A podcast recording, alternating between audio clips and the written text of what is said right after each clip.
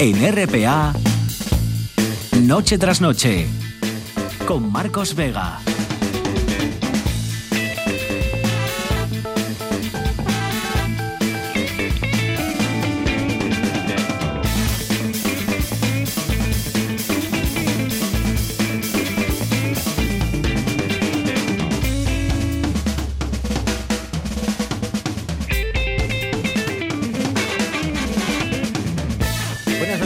Buenas noches, bienvenidos al espectáculo de la radio. Pues ha empatado el Oviedo efectivamente, pero lo cierto es que mereció más y lo cierto es que hoy Asturias ha registrado un 0-0, es decir, ningún contagio y ninguna muerte, ningún fallecimiento por coronavirus. Además, mañana seguramente deje de llover ya, en cuatro días estaremos en la NN, es decir, la nueva normalidad y ahora vamos a despedir todos juntos este miércoles. Ya ven que hay razones de sobra para estar contentos y para dejarse llevar, esta vez junto a Fabián Solís desencadenado al frente de la parte técnica, Georgina Vital Cora Fernández en producción como cada noche. Son las 19 minutos, esto es Asturias y estas son como siempre las tres formas que tienen para conectar con nosotros. Pueden elegir el número de teléfono 985 95 48 90, 985 95 48 90.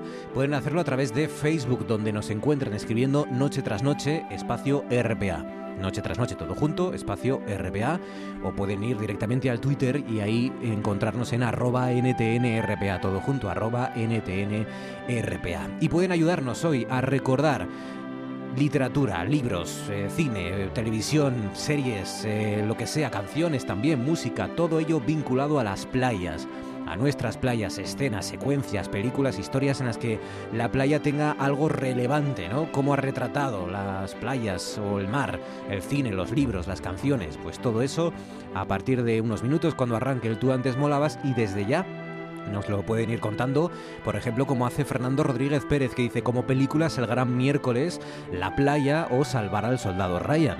Porque también, también vale, esto lo añado yo, Fernando, también valen cosas cosas malas que hayan pasado en las playas, como en Obanja Beach, por ejemplo, ¿no? en el desembarco de Normandía, o cosas buenas según se miren, pero en todo caso muchos fallecimientos y mucha sangre se vertió en Omaha Beach. Eh, salvar al soldado Ryan, dice Fernando Rodríguez Pérez. Mar Huelga Casas añade 40 grados a la sombra. Esta película tiene sus años, ¿eh? ¿eh? creo que con Gracita Morales y Ozores, ¿puede ser? Mar Huelga Casas, creo que sí. Rubén Martínez dice Verano Azul Claro y en Asturias You Are the One de Garci y Remando al Viento de Gonzalo Suárez en la playa de Borizu, dice. Maravillosa. Hola, dice Águeda González Díaz, la canción La Playa de la Oreja de Van Gogh. Eh, a mí me pone muy melancólica. Bueno, tengo que reconocer que dice de la oreja de Van González no sé si es una, indirecta o algo, la oreja de Van González, o es una mala pasada, supongo, del corrector de, del teléfono, del ordenador. Dice, a mí me pone muy melancólica, dice Agueda González eh, Díaz, La costa del silencio de Mago de Oz, la novela alemana Vacaciones con papá de Dora Held, por ejemplo. Eva María se fue, dice Luis José Vigil Escalera, aunque si buscaba el sol en la playa, diría para el sur. Georgina Fernández, buenas noches. Hola, ¿qué tal? Georgina, cuéntanos, ¿quién has elegido hoy como asturiano o asturiana de la jornada de este miércoles? Pues mira, eh, la pareja del verano, ¿sabes quién son? ¿Quiénes son? Pues son Blanca Romero y Lucía Rivera. Y eso que no ha, empezado todavía el verano, ¿eh? Ya, pero bueno, ya han lucido palmito. Eh, bueno, pues hablan de, habla de ellas Vanity Fair, entonces yo de asturiana he elegido a Blanca Romero Ezama, hablan Vanity Fair todos los medios de España.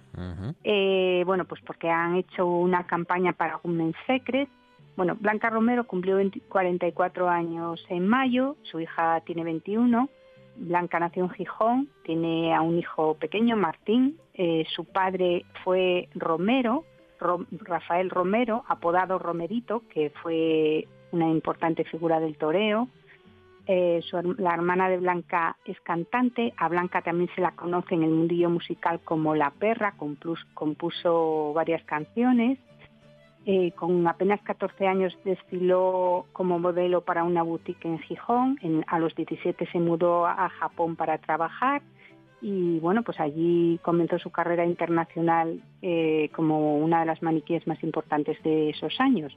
En París conoció al que sería el padre de Lucía, tenía 20 años, eh, enamoró a Joaquín Cortés, mantuvo una relación con Francisco Rivera y gracias a él conoció a su hermano Cayetano, con, con el, que se casó cuando ambos tenían 24 años en la iglesia de San Pedro de Gijón ante 600 invitados Eh, y bueno, tras triunfar en el mundo de la moda, Blanca apostó por la interpretación, participó en películas, en series, una vida a tope, pero como ella misma dice, no soporto aburrirme. Blanca Romero y su hija Lucia Rivera con su posado que es verdad circula por muchos medios de comunicación hoy en toda España. 13 minutos sobre las 10, 14 casi ya, vamos a salir al balcón para dar un paseo por las nubes.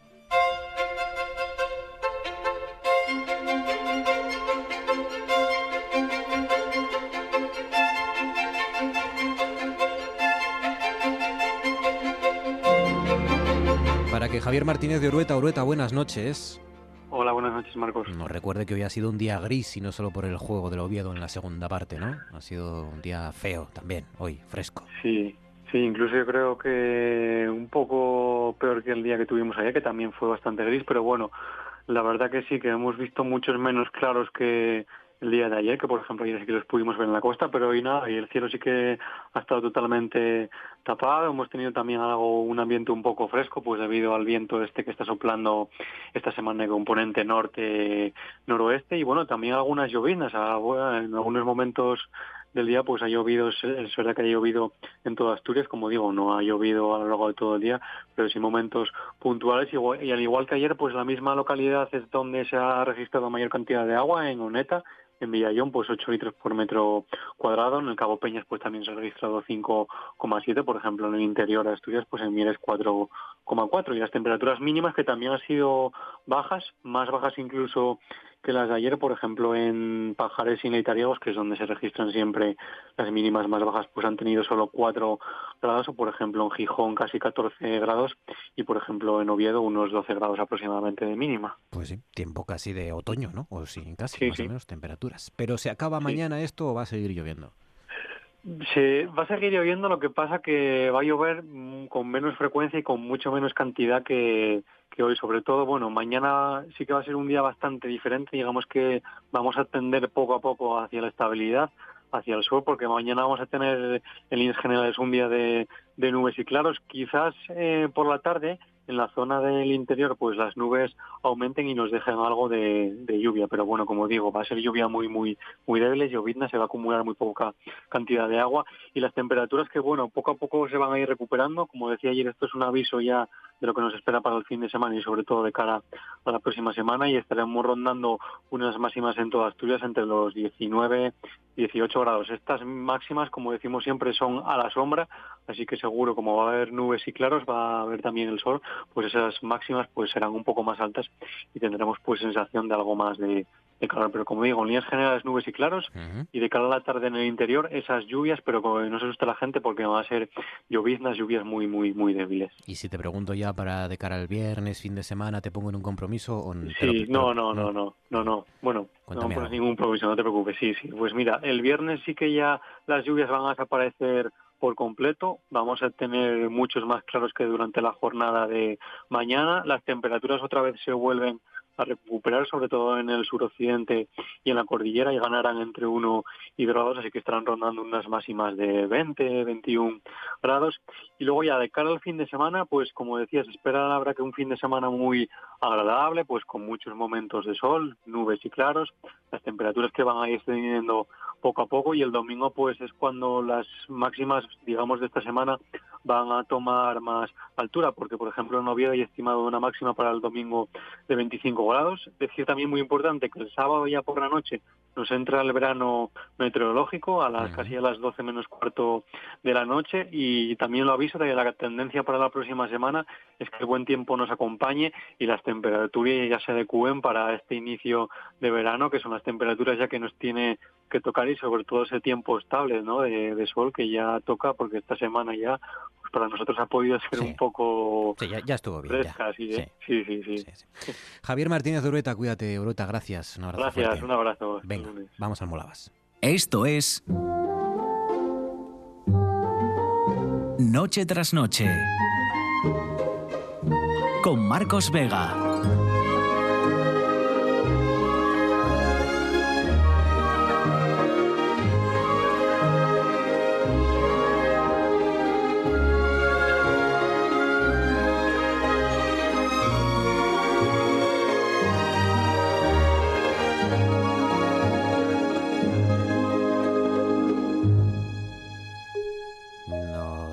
Por aquí, por ejemplo, Alberto Secades, como libro El Señor de las Moscas de William Golding y la serie By Watch, o Los Vigilantes de la Playa, más o menos, que es la como la tradujimos aquí. Eh, Náufrago, dice José Apunto Montero, dice Agueda González Díaz, On the Beach de Chris Rea, La Playa con Leo DiCaprio y La Playa de los Abogados, novela y película. Dice David Álvarez, esta película es muy buena y pone La Playa de Gavino y su club náutico.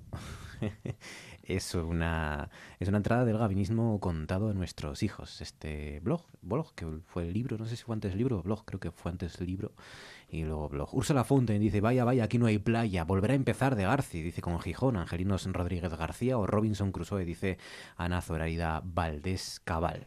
Diego Asenjo, buenas noches. Buenas noches, Marcos. O Verano Azul, que dice Javier González Caso. Ah, eh, chiquetete iba a decir. Chiquetete, ojalá. chiquetete, Podría haber sido chiquetete el que se pusiera ahí a cantar. Chanquete. Sí, chanquete, pero podría haber sido chiquetete el que se pusiera a cantar en el barco. del barco, del barco de chiquetete no nos moverán. Claro. No, no cuadra eso, no pega mucho, no pega tan bien. Verano Azul, que, que, que habló, habló de la menstruación de la regla de uno de Es verdad, Bea se llamaba el personaje. Bea, Bea, sí. A Bea le bajó la regla y esto fue un cataclismo para España. Sí, sí. De repente, sí, sí. Eh, dice, y la canción On the Beach, un tema ochentero de Chris Rea, dice Javier González Caso.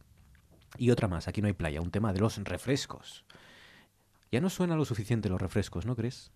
Que habría que poner más. Aparte de esta canción, ¿tenían más? No hace falta. Vale, vale había, había más canciones, pero no hacían falta ya. no, con... con esto llegaron al máximo, sí, sí. Eh, Cris Puertas, buenas noches. Buenas noches. ¿Cómo estás, Cris? ¿Qué tal? Bien, en la cumbre. ¿Qué tal vosotros? Muy bien, muy bien. Vas a bajar de la cumbre a la playa, ¿eh? pero corriendo además. Lo sé, lo sé, lo sé. Estoy en, zona de Llanes o por ahí, ¿no? Que está como cerca la montaña y el mar. Claro, claro. Zambullirte ya directamente. Carol Trancón, buenas noches. Muy buenas noches, Marcos. ¿Qué tal, Carol? ¿Cómo es, ¿Con qué ímpetu has entrado de repente? Es que no tenemos todavía calibrado tu, tu Skype eh, y has entrado así. Ni yo tampoco, ¿eh? O, sea, yo tampoco me, hago al Skype todavía. Hemos, Diego hemos, pegado un brinco aquí los tres, eh, Fabián, Diego y yo, porque nos has asustado, pero está bien, está bien. Porque estábamos aquí relajados y, y claro, tal y como está el estudio ahora mismo, con el, con el metacrilato, los eh, micros cubiertos, el hidrogel, la distancia de seguridad, no estamos para, para muchos sustos. ¿eh? No estamos para muchos sustos. Me encanta el hidrogel, ¿eh? Es hidrogel de, de, sin olor ni gaitas. Aquí no nos sentamos con no, Yo estoy todo el rato aquí con él porque para las manos está así, es muy suavecito, está muy bien. Sí, hay algunos, bueno, lo comentamos, hay algunos hidrogeles que huelen a lo que sabían los cachis que nos bebíamos de jóvenes. Sí, sí. Depende de lo que llevara el cachi. Dais fe, ¿no? Dais fe que... Yo doy fe. En, las cubas, en la calle de Rivero, en Avilés, eh, se servía hidrogel. Sí, sí. Se servía hidrogel, hoy lo sé. Sí, sí. Eh, y, y, ya, y eso era en los cachis. ¿Os acordáis del duro? ¿Os acordáis de ese duro que caía al suelo? ¿eh? Y lo cogías y decías, pa'lante. ¿Quién pensaba en el coronavirus entonces? ¿Quién pensaba en las bacterias, en los coronavirus, en lo que podíamos pillar con esas bayetas que te ponían sucias, verdes? Madre mía, la verdad es que no sé cómo estamos aquí. Bueno, generaba, generábamos anticuerpos cuando aún éramos jóvenes y podíamos soportarlos. A base de bien, sí, sí, es verdad. bueno, se cumplen hoy, mira, se cumplen, lo he estado mirando, se cumplen varios aniversarios. Porque esto de los aniversarios empiezas a mirar uno y acabas ya, siempre hay 10 o 12 por como mínimo cada día. Un día como hoy, pero de junio de 1816, salió la parte de, de Rochefort, del puerto de Rochefort, de Rochefort parte la, fragasa, la fragata francesa Meduse. La Medusa, ¿os acordáis de la balsa de la Medusa?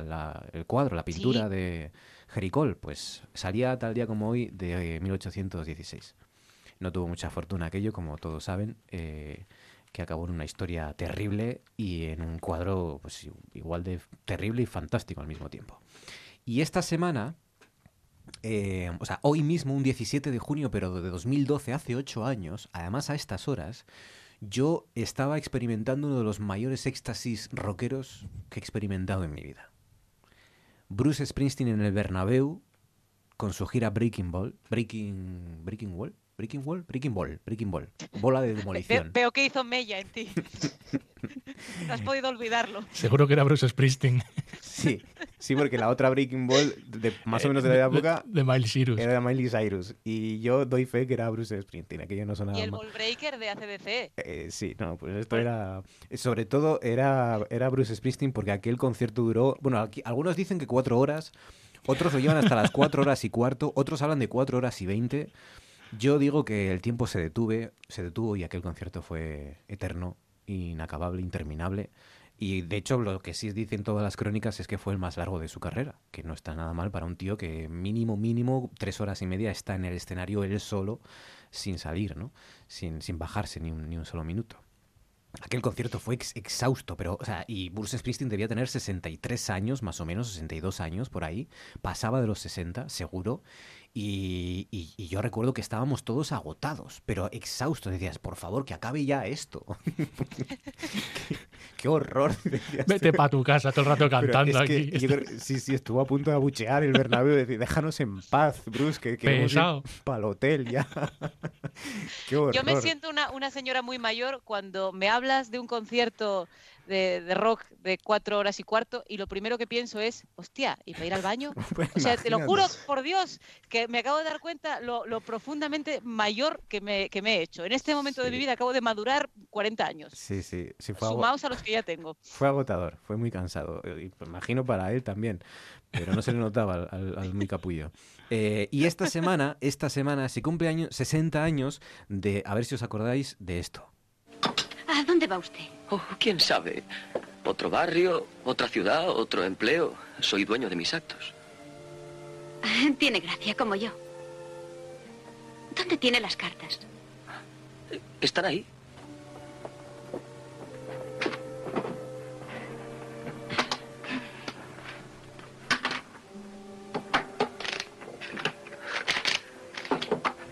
No lo comprendo. ¿Y el señor Sheldrake? Le enviaré un pastel todos los años por Navidad. ¿Quién da?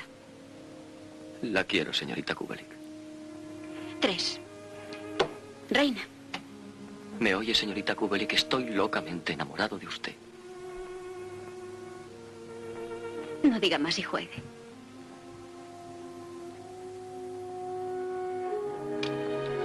...60 años y sigue siendo uno de los mejores guiones de la historia del cine, ¿no? Ya con el final de no digas más y juegue. Ya está. no, hace falta más. No hace falta más, ¿no? Qué final, qué final más sencillo, qué película más sencilla y al mismo tiempo más compleja, con tantas aristas, que habla de tantas cosas.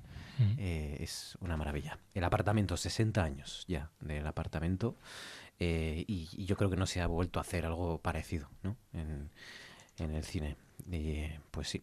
Venga, contadme qué queréis proponer, ver esta noche, por ejemplo, leer o escribir, o qué queréis que hagamos, o qué nos proponéis, o qué nos sugerís. Diego, empezamos por ti. Yo mm, hoy voy a hablar de un documental que se puede ver en Movistar para quienes sean amantes de los cómics o de los derechos de autor. se trata de Batman y Bill. Hasta ahora eh, todo el mundo pensaba que el creador de Batman era un dibujante llamado Bob Kane en todas las películas, los cómics, en todas las series, en todos los productos que tenían que ver con Batman aparecía el nombre Bob Kane. Él efectivamente fue un dibujante en los años 30 que se inventó el nombre de Batman, hizo un boceto y en 1939 vendió eh, ese personaje a DC Comics para que empezaran a, publicar la, historia. Eh, sin embargo, no fue él realmente el creador del personaje, sino su colaborador, que se llamaba eh, Bill Finger, el que creó tanto el diseño de, Batman, de su traje, como mm, los guiones de los cómics, los arcos narrativos y los propios personajes. Él fue quien tuvo la idea de quién era Batman, Bruce Wayne, quién era el Joker, Robin, todos los personajes, ¿no? Eh, sin embargo, eh, Bob Kane, que fue el que, durante años se, vendió a sí mismo como creador, y es cierto que fue quien, quien dibujó al personaje, firmó un contrato con DC Comics para que únicamente apareciera su nombre eh, como, como, creador y eh, Bill Finger mm, solamente estaba en, eso que se suele llamar negro literario, que, escriben pero no se llevan ningún tipo de reconocimiento. Eh, Bob Kane consiguió, por tanto, toda la fama, sobre todo una cantidad inimaginable de dinero con todas las adaptaciones que se hicieron de Batman y eh, En cambio, Bill Finger murió en la pobreza, sin que nadie le conociera, absolutamente solo en 1979. Mm, todo esto más o menos lo sabía la gente que trabajaba en el mundo del cómic o que eran fans mm, hasta el punto de saber qué pie calzaba cada uno de los dibujantes de los cómics. Pero para el mundo en general no fue hasta hace cinco años que se eh, dio a conocer que Bill Finger efectivamente era co-creador de Batman. Y esto es a causa de una investigación que hizo un periodista en el año 2005. Él se encargó de encontrar a la nieta y única heredera de Bill Finger y de animarla a que emprendiera acciones eh, contra DC Comics y contra Warner Bros., que son los que se encargan de los derechos cinematográficos del personaje. Eh, todo lo que tiene que ver con la investigación de este periodista, de cómo se creó Batman y de la lucha de esta nieta, se puede ver en este documental que, como digo, se llama Batman y Bill y que se puede ver en Movistar. Batman y Bill en Movistar. Oye, eh, no hemos hablado, no hemos hablado de lo que está confirmado los villanos para la próxima película de Batman. Estaban Tengo Catwoman. está, eh, el pingüino va a ser eh, Colin, Colin Farrell. Farrell, sí. Que a ver cómo engordan a Colin Farrell, principalmente, ¿no? El pingüino es gordo, ¿no? Es gordo y bajito. Y bajito.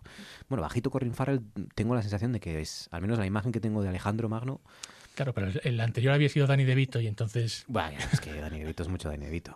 Eh, pero eh, de Reader, que es eh, el Enigma, ¿no? Es, Enigma. Enigma es Paul Dano.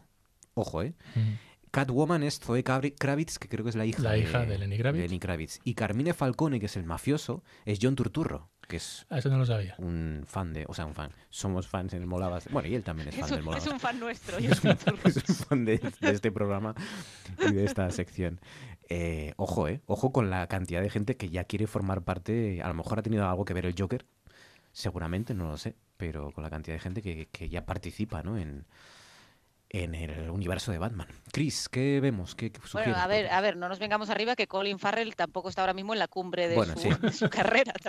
A Sí, sí. Colin Farrell, sí, dijeron, venga, lo que sobra, el dinero que nos sobra para este. Sí, sí. pobre hombre. ¿Qué vemos, Chris?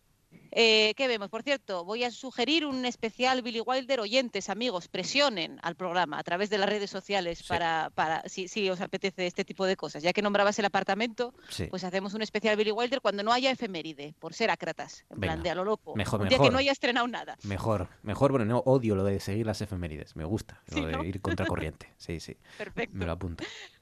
Muy bien, eh, vale, pues os voy, a, os voy a proponer, así me voy allanando el terreno, porque en una de mis opciones voy a hablar de un tema parecido y como sé que hoy hay poco tiempo, pues así ya lo, lo divido entre la recomendación del principio y, y lo de después, ¿visteis? Gracias, Así que-. Sí. Voy a recomendar Police Squad, que es una serie eh, de 1982. La tenéis toda, me parece que está liberada en YouTube y si no está en Dailymotion, en Vimeo, la hay, bueno, está de un modo más o menos legal por la red, la podéis encontrar. Son solo seis episodios, es una serie cómica, es de Zucker Abraham Zucker.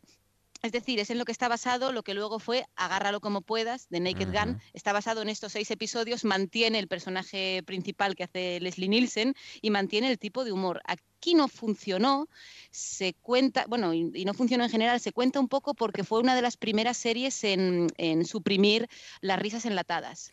Y esto hacía que quedara un poco desangelado. Al final la comedia no deja de ser algo social también. Y si los demás se ríen, nosotros nos reímos y la risa es un espejo también, ¿no?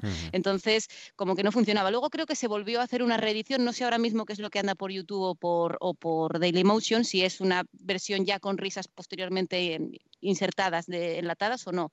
Pero merece la pena, es muy divertido y es todo, bueno, de hecho hay muchos de los gags que luego, que luego aparecen en la película, ya están aquí, en este Police Squad. Tened en cuenta que em, Airplane, que es Aterriza como puedas, es del 80 y esto es del 82, es justo lo siguiente que hicieron estos, estos tres secuaces Y aparece, maravillosos. y aparece Leslie Nielsen también, o sea, se mantiene Sí, sí, también, Leslie, Nielsen es el protagonista. Hay ya el sketch, este, el, el- el gag de, de los créditos con la sirena, que va, que va el coche de policía. Es, es un plano subjetivo con el coche de policía que va entrando en sitios más o menos inverosímiles. Está ya, bueno, todas las. Hay muchos gags que ya aparecen en la, en la comisaría, de estas cosas que aparecen fuera de plano, de un señor duchándose, de no sé qué, todo eso ya está. Sí. Y Uno que se está quemando, que le han prendido fuego por ahí y nadie le hace caso. Sí, sí. Police Squad. eh, muy bien. Bueno, pues nos lo apuntamos. Sí, sí. Me gusta, me gusta. Eh, Carol, ¿algo que sugerir, algo que proponer? Pues a ver, perdón. ¿Mm? Yo estoy viendo dos series, que una es Caronte y otra, eh, que no sé si Diego habló alguna vez de esta serie aquí, creo, no sé, me suena, pero si no, eh, es una serie que está la primera temporada en Amazon Prime y es una serie que, española que aborda temáticas sociales en cada episodio desde la prostitución, además de temas familiares, eh, vicisitudes personales y habla también sobre los más desfavorecidos, la enfermedad, como, la, como el Alzheimer. Y lo, interpreta, Caronte lo interpreta Roberto Álamo. Eh, y bueno, eh, son casos por episodio. Y bueno, me está gustando bastante, la verdad. En el primer episodio, pues sitúa a Caronte en Gijón con su novia, pero de repente aparece una mujer, que es Natalie Poza, que necesita su ayuda. Y él es abogado penalista porque él fue acusado de, un delito y él en la cárcel estudió, estudió la carrera, ¿no? Y, bueno, pues le pide que defienda a su hijo y es un que se le acusa de un homicidio, un hincha de un partido. Y bueno, eh, es, una serie que me está gustando bastante. Y ah. luego Pose, que es una serie que va sobre la identidad de género y la condición sexual, que está en Netflix y en HBO. Y la segunda temporada se estrenó el viernes de la semana pasada, creo. Y eh, bueno, tiene, es una serie con el mayor elenco de actores transgénero y mayor número de actores del colectivo LGBTQ. Y está ambientada en la década de los 80 y está, bueno, está llena de glamour y de intrigas, de las casas que se generaban. Me, está gustando bastante. Pues sí, la hemos visto, ¿no? Yo he visto, la, he visto algunos capítulos de la primera. No sé por qué me caí, pero, pero sí, pues sí que yo creo que alguna vez ha salido. Eh, Caronte no, Caronte, eh, eh, para que lo recuerden, Roberto Álamo es el calvo de que Dios nos perdone, pues se el Goya además por esa, creo por esa película, ¿no? Junto a junto a Antonio de la Torre. pues mira, me apunto también. ¿Qué de cosas voy a tener para ver? Caronte, ¿no? En Netflix, en Netflix no, en dices en Amazon. En Amazon Prime. Vale. Venga, pues 35 sobre las 10, esas son las recomendaciones y este es el Tú antes molabas, hoy especial playas. 3, 2, 1, 0. We have ignition.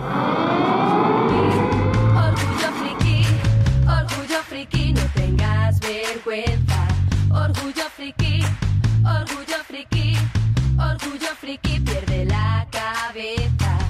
Molaveños, molavinos o molavianos, molamanenses, molabilindris, molasinos, molaveses, molavos o moleros, molabertanos, molaveranos. No busques más, molabilindris. Molabilindris. Estoy de acuerdo. No me importa que seas de Star ¿Tú has probado el caviar? ¿El francés? Eh, wiki, el caviar. Caviar. Unas bolitas negras así que, que te ponen como una moto. Yo de eso de pastilla nada.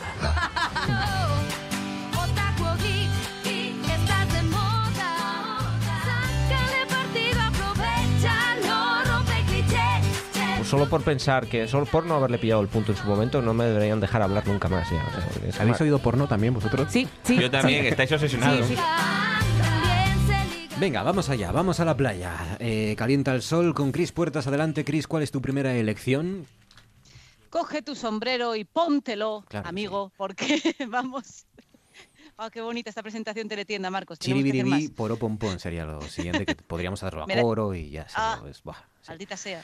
Eh, ha sido una licencia artística. Bien, eh, voy a empezar con aquello que hizo que las playas dejaran de ser un lugar hermoso, lo cual es terrible porque además en Asturias que tenemos como tres meses hábiles, dos y medio para bañarse sin sufrir a nivel de temperatura, pues imaginaos. Pero sí, voy a hablar de tiburón.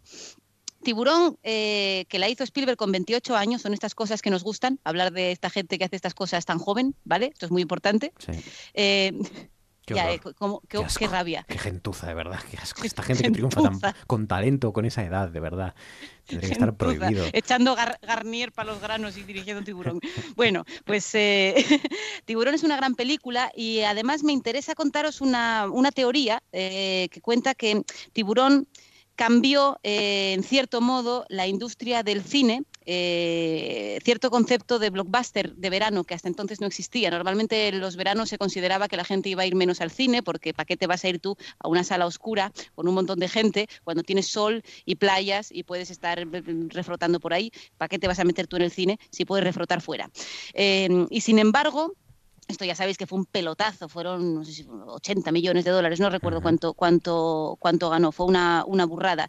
Y entonces a partir de ahí las mayores, las grandes productoras, sí que empezaron a crear el concepto de blockbuster de verano de, y, un cierto tipo de películas muy determinadas, eh, con muchos efectos especiales, que, que atrajeran a muchos tipos de público diferentes, que pudieran ir los chavales, que pudieran ir los adultos, que pudiera ir... Lo cual, si tenemos en cuenta el tipo de industria, específicamente, de industria, ya no me refiero al cine más independiente, o, de otros lugares, pero el tipo de industria americana que hay hoy en día con la Marvel y con todo esto, pues cuadra bastante esta teoría sobre que Tiburón eh, hubo un antes y un después con ella, hizo un, cambio radical. Cuando, precisamente estaba bebiendo también de los clásicos. Tiburón tiene mucho de Hitchcock, tiene mucho de... Tú, estás viendo Tiburón y, ves algo muy bien empacado, que, que, bebe mucho de Hawks, que bebe mucho de Hitchcock y aún así es algo rompedor. El otro día, y voy a aprovechar para hacerme un autopubli así súper poco sutil, pero participé en un tiempo de culto, que es mi podcast favorito, y estoy muy contenta, eh, era sobre Paul Verhoeven, pero sí que en un momento determinado se nombró el concepto del, cambio de tiempo con respecto al cine. Hmm. Como eh, en, hace 20 años del estreno del Señor de los Anillos, amigos, 20 años. Además, pongo este ejemplo porque sé que le gusta a Diego Asenjo. Además, es el ejemplo que se trató en 19 años, pero bueno. Ah, bueno, 19, 19, bueno, nada, antes de ayer. Eh, pero es un tipo de película muy parecida a las que podemos ver ahora mismo. Y sin embargo, Tiburones de 75, pensad en una película del 55 yo que, la tentación de vivir arriba, por ejemplo, es del 55, creo, creo recordar. Rebelde sin causa es del 55. Eh, es otro cine, es otro, otro eh, la diferencia es, es inmensa, es, es, muy grande. He elegido una de mis escenas favoritas con un actorazo que es Robert Shaw, que tristemente murió antes de regalarnos muchos, muchos, muchos más papeles, pero aquí está. Además, he cogido el doblaje original que ahora está redoblada, lo cual es una tragedia. ¿Cómo, ¿Cómo, me molesta esto? Han hecho lo mismo con El Padrino, ¿eh? Es intolerable esto. Sí, ¿Por qué no está saliendo la gente a las calles por esto? Qué horror. Hombre, porque además El Padrino todavía tiene un halo de intelectualidad que Tiburón, siendo para mi gusto una grandísima película, y además una grandísima película de terror, mm. eh, no tiene. Eh, eh, el Tiburón es una película que te lo pasas bien viéndola y no tiene este halo como de que uno le dé la necesidad de verla en versión original, lo que sí se supone que es algo, un acto un poco más intelectual, que El Padrino te puede llevar a ello. Pero uno quiere escuchar a, aquello de yo me marcho de aquí, bella dama española, doblado por el señor que doblaba Robert Shaw de aquella. Este es el monólogo del Indianápolis que hoy en día, amigos, se ha parodiado para el anuncio de una crema depilatoria, lo cual hace que el 2020 sea un, un año todavía más incierto. Aquí el audio. El barco se hundió en 12 minutos. No vi el primer tiburón hasta media hora después.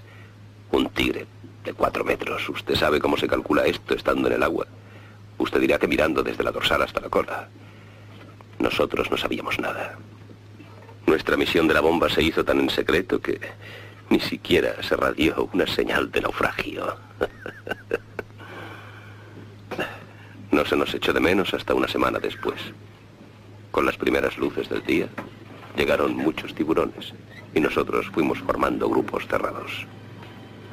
Algo así como aquellos antiguos cuadros de batalla, igual que el que había visto en una estampa de la de Waterloo. La idea era que cuando el tiburón se acercara a uno de nosotros, este empezara a gritar y a chapotear, y a veces el tiburón se iba.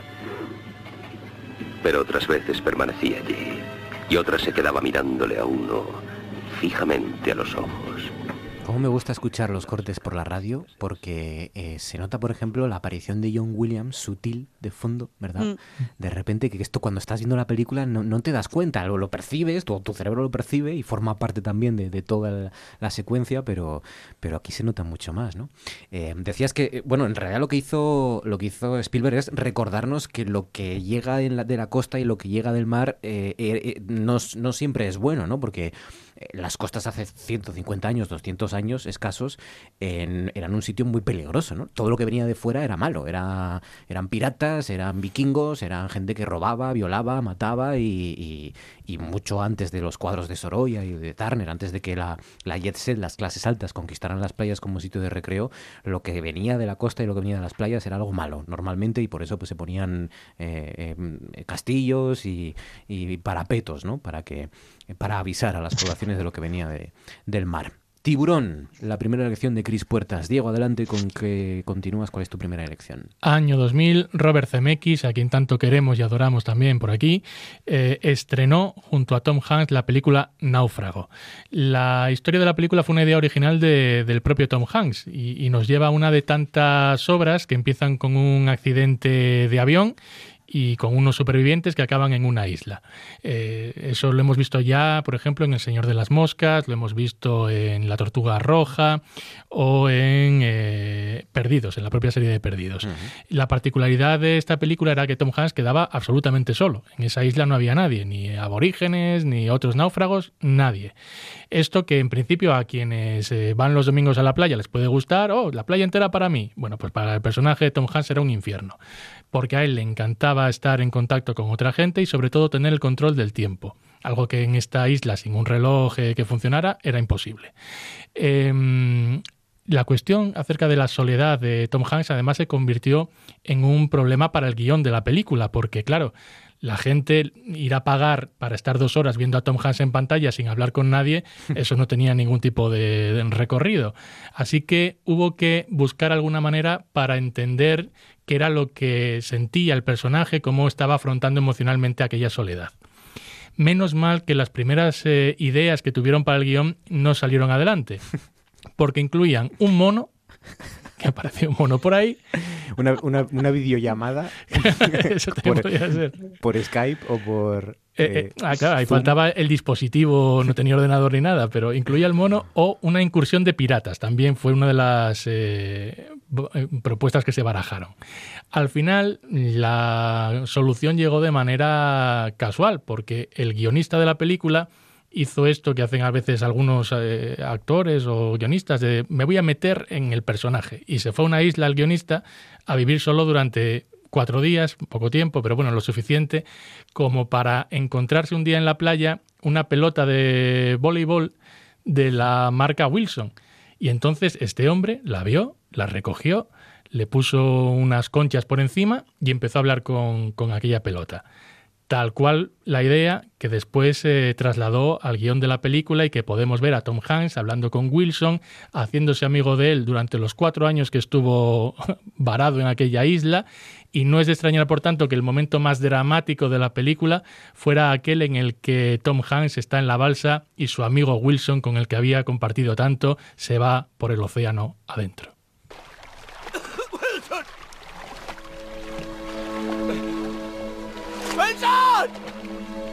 ¡Lo siento! ¡Lo siento, Wilson! ¡Wilson, lo siento! ¡Lo siento! ¡Wilson! ¡No puedo! ¡Wilson! ¡Wilson!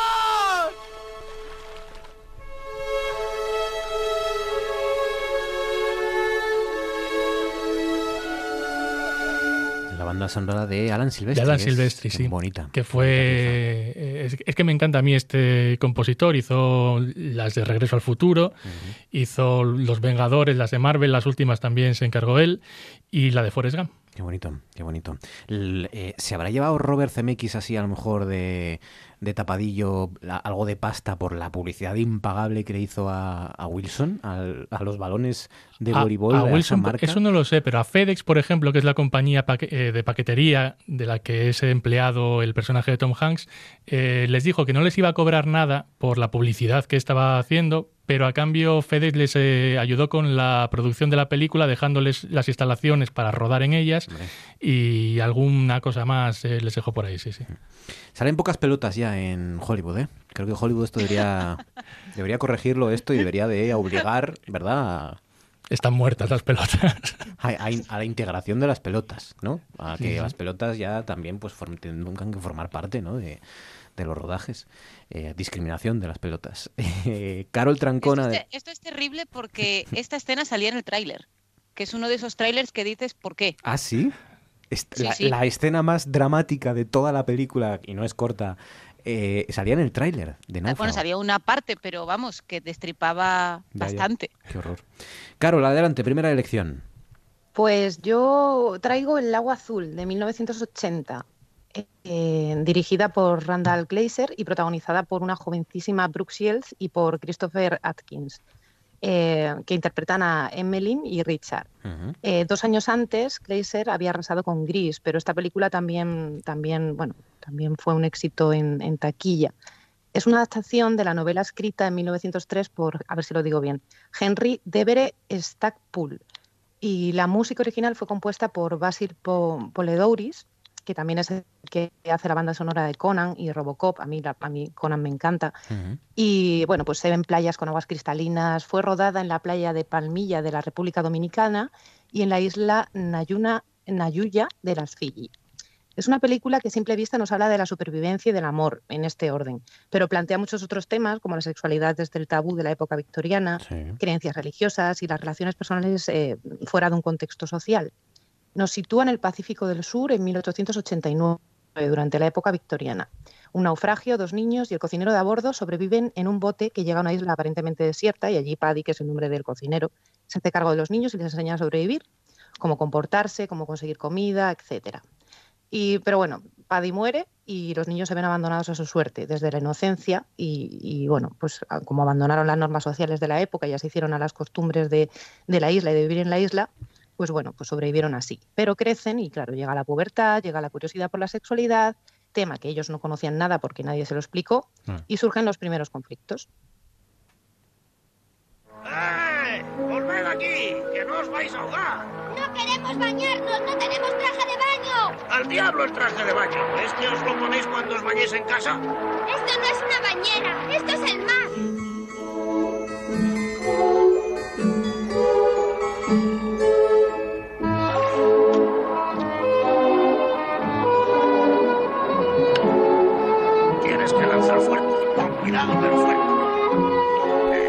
Brooke Shields y Christopher Atkins, todos rubios, morenos, perfectos, ¿verdad?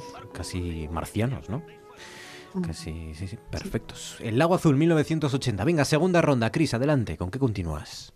Pues como ya lo había preparado yo todo con The Police Squad antes, eh, voy con una, una spoof movie, que es este género que tiene este humor metareferencial el, y, el concepto de absurdo que tienen, pues eso, agárralo como puedas, aterriza como puedas, eh, eh, el jovencito Frankenstein podríamos meter ahí también, y una de 1984 que toda ella no va sobre la playa, pero que empieza con, un, con una secuencia con, con baile maravillosa, y es Top Secret. Top Secret es una una mezcla de, parodia, es también de los de Zucker Abraham Zucker, de los Zaz, y es, una mezcla de parodia entre, cuidado, las películas de Elvis, que yo tengo que confesar que a mí me gustaban mucho de chavala, de chavala, de chavala muy pequeña, de chavala de no saber, ¿vale? Pero que le llamaban Johnny siempre y él trataba mal a las chavalas, pasaba de ellas. Bueno, bueno, pues a mí esto me gustaba mucho y esto es eh, horrible y hay que confesarlo, pero pilla muy bien el punto de, la parodia, de este tipo de cine que ya era casi parodia sin querer, pero bueno, y también de la Segunda Guerra Mundial. Sale Val Kilmer, creo que es la primera peli además que hace Val Kilmer, y para mi gusto está muy gracioso. Yo entré a trabajar en Cuéntame un cuadro, amigos, porque me sabía los nombres de la resistencia francesa de Top Secret. Fíjate. Esto es, esto es así, es así.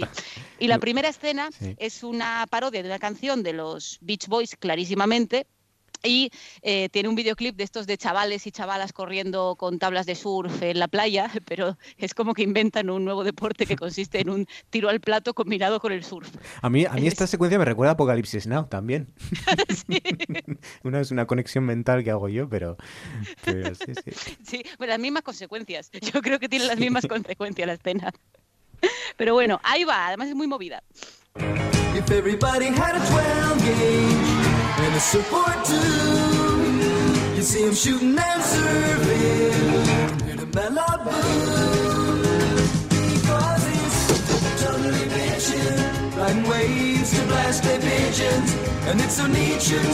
Gente surfeando y disparando al plato, lanzando armas con bazocas por ahí, no sé. En fin, a mí no, yo no entiendo por qué me hace gracia esto, pero me hace gracia. Es como ver una, una como cuando se meten dentro de una vaca eh, o, y empiezan a caminar con una vaca que tiene dos señores dentro. No entiendo por qué me hace gracia eso, pero la, verdad es que me hace gracia. Para mi gusto esta es más irregular que otra. Pero yo, por ejemplo, de agárralo como puedas me hace gracia todo, todo. Y, y, esta tiene momentos un poco más, bueno, que cada uno también el humor que tengan, un poco más zafios, que igual a mí no me llegan tanto y otros más, pero tiene momentos estelares. A mí hay cosas que me, yo cuando hay, hay un momento que están todos planeando cómo van a entrar, me parece que es a la cárcel. Y entonces empiezan a hacer en el barro lo típico con un, con un palo, como un plano, y empiezan a ponerle como un tren eléctrico, lucecitas, maqueta, y de repente es como una especie de gran maqueta de una ciudad. A mí me hace muchísima gracia. Venga, Diego, segunda elección. Año 2017, Christopher Nolan, que es otro gran director, escribió y dirigió Dunkerque, que es una película basada en, un acontecimiento de la Segunda Guerra Mundial, cuando casi 400.000 eh, soldados eh, aliados estaban cercados por los nazis en las playas de Dunkerque y hubo que sacarlos de allí como se pudiera. Eh, normalmente cuando hablamos de playa, pues eso, pensamos en las sombrillas, en los bocadillos, en las olas, pero es cierto lo que comentabas tú antes, que a lo largo de la historia las playas han servido para ser escenarios de batallas muy cruentas y para conquistar. Y ahí desembarcaban ejércitos enteros. Entonces, tanto en esto de Dunkerque como, por ejemplo, la batalla de Normandía, alguien comentaba en el Facebook que Salvar al Soldado Ryan, pues también se puede ver en esa película eh, varias escenas sobre ese acontecimiento. Muerte en Venecia también, de alguna forma. Bueno, sí. Eh, eh, pues son películas que, te enseñan ese otro lado de las playas. Eh, esta película mm, se ve desde tres puntos de vista, tiene tres puntos de vista. El terrestre, donde se, contempla esa batalla en, las arenas de la playa de Dunkerque, el punto de vista aéreo con la pelea entre los bandos en aviones y el marítimo con todos esos barcos civiles de recreo que fueron reclutados en el mismo momento por la Marina Real Inglesa para poder ir a buscar a los soldados y sacarlos de allí. Vamos a escuchar el tráiler de la película. Tienen que enviar más barcos. Cada hora que pasa nos acorralan más. Han movilizado las embarcaciones civiles. ¿Civiles? Necesitamos destructores. ¿Dónde vamos? Es verdad que tengo la sensación de que Dunkerque se va a revalorizar cuanto, cuanto pase el tiempo. Y, además la playa actúa como, como callejón sin salida, como lugar de, de, claustrofóbico, ¿no? Porque están atrapados literalmente, ¿no? Miles y miles de, soldados. Dunkerque de Christopher Nolan. Carol, adelante rápidamente, segunda elección. Eh, ¿Quién no conoce Indiana Jones? Pues os traigo una escena de la película Indiana Jones y la Última Cruzada, que es, como ya sabéis, uno de los iconos por excelencia de las aventuras de acción y de la arqueología. Y en esta tercera película, pues cuenta con escenas de rodaje aquí en España, en Almería en concreto. Eh, cuenta con la estación de Guadix, el claustro de la Escuela de las Artes y Oficios, la Alcazaba, la calle El Manzor, el desierto de Tabernas y la preciosa playa donde fue rodada esta escena, que es la escena, o sea, es eh, la playa de Monsul, que, está, está en el Cabo de Gata en concreto. Eh, de aguas cristalinas y arena fina de playa en la que yo he tenido el placer de bañarme y tomar el sol. Oh, Aquí os dejo la escena. Qué asco, de verdad.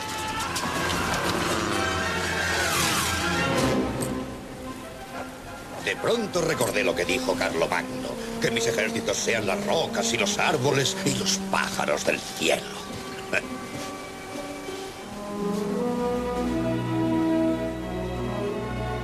Y aquí ahora mismo estamos escuchando a John Williams también hablar, porque John Williams habla en las películas de Spielberg y, esta, mm, esta pieza, estas notas que están sonando acompañan a una mirada de, de, Harrison Ford a su padre, a Sean Connery, como diciendo, es que mi padre es mucho padre, es un crack, ¿no? es un fenómeno. Y no hace falta más, y así, y ya está.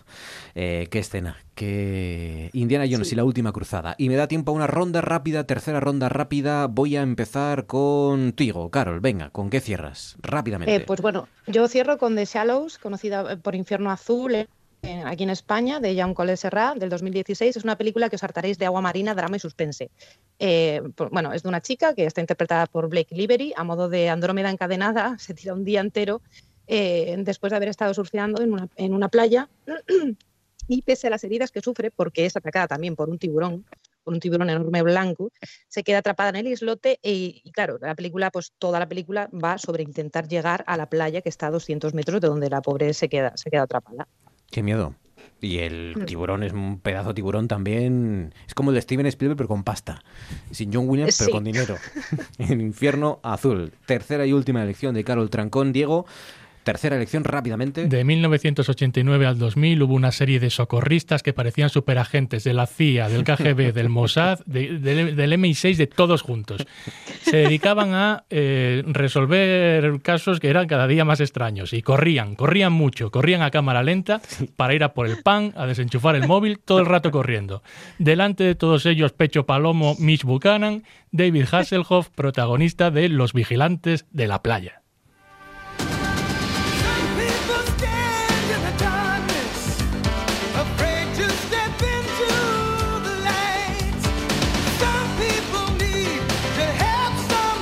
Hasta el calvo estaba bueno. Ese, era, bueno, es que los calvos tenemos nuestro aquel. Ese era el único actor que era además eh, socorrista, de verdad. Ah, sí, El, que, Newman. el que no se preocupaba de que se ahogara, ¿no? A lo mejor en el rodar. Eh, los vigilantes de la playa. Y acabamos con Chris, que sugiere esto. Round, round, get around, I get around, yeah, get around, round, round, I get around, I get around el broche de oro, Chris, a este especial playas. Los Beach Boys, ¿no? Efectivamente. Además he cogido I Get Around, porque bueno, mira que hay muchas que me gustan, pero, pero pensé, ya que he hecho casi un especial comedia, salvo por tiburón, eh, ¿os acordáis de Mira quién habla? Pues la canción, cuando fecundaba en el óvulo, sonaba esta canción. y, ahí lo dejo. y tampoco hace falta más, ¿verdad? y no hace falta aportar más. demonios? Así es el cine, también. Cris Puertas, Diego Asenjo, Carol Trancón, gracias chicos. Buenas semana, un abrazo fuerte. Y también gracias a todos ustedes por confiar en nosotros, gracias por su compañía. Regresamos el viernes, porque mañana hay fútbol otra vez. Mañana es jueves, sí. Y el viernes estamos aquí ya en el horario de siempre, a partir de las 9 y hasta las 11 de la noche. Se quedan con los compañeros de Oído Cocina. Gracias por trasnochar y hasta mañana.